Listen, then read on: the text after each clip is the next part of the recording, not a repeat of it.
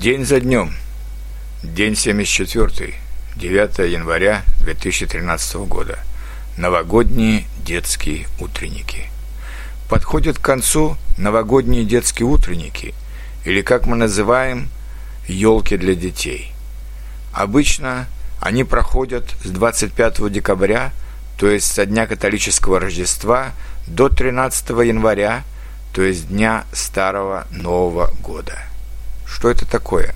Это новогоднее представление для детей, обычно по мотивам русских народных сказок, где добро побеждает зло и где, в конце концов, Дед Мороз преодолевает сопротивление всякой нечистой силы, вроде Бабы Яги или Кощея Бессмертного, и зажигает праздничными огнями волшебную новогоднюю елку. Но главное, что после этого представления все дети получают подарки из рук Деда Мороза и Снегурочки. Подарки самые обычные. Собранные в кулек шоколадные конфеты разных сортов и фрукты. Например, мандарины. Но кто из маленьких детей не любит подарки? Я помню, когда я был маленьким, в Советском Союзе в магазинах было еще мало конфет и фруктов, и родители меня водили на несколько утренников в течение этих двух недель, чтобы я мог порадоваться и получить не один, а несколько подарков. Этот елочный сезон также очень важен для многих театральных артистов, у которых, скажем, мало ролей в течение года, а здесь они работают по несколько раз в день, получая приличные деньги и хороший опыт театральной работы. На многих предприятиях также устраиваются елки для детей сотрудников, или, по крайней мере, заказываются Дед Мороз со Снегурочкой, которые в течение двух предновогодних дней объезжают семьи сотрудников, у которых есть дети, и вручают маленьким детям подарки.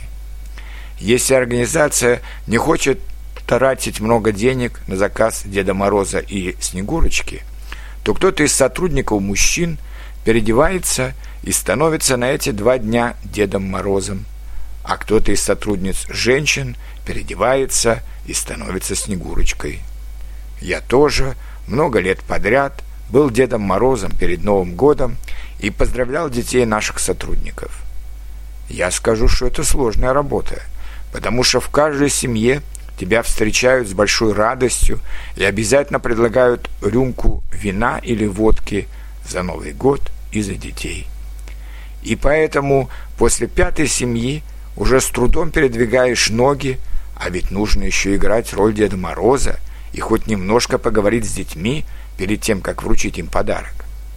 Сейчас из-за всяких болезней я уже отказался от этой роли, но вспоминаю это мероприятие с удовольствием, особенно если случалось работать в паре с хорошенькой Снегурочкой. Да, елки кончаются. С Новым годом, дети!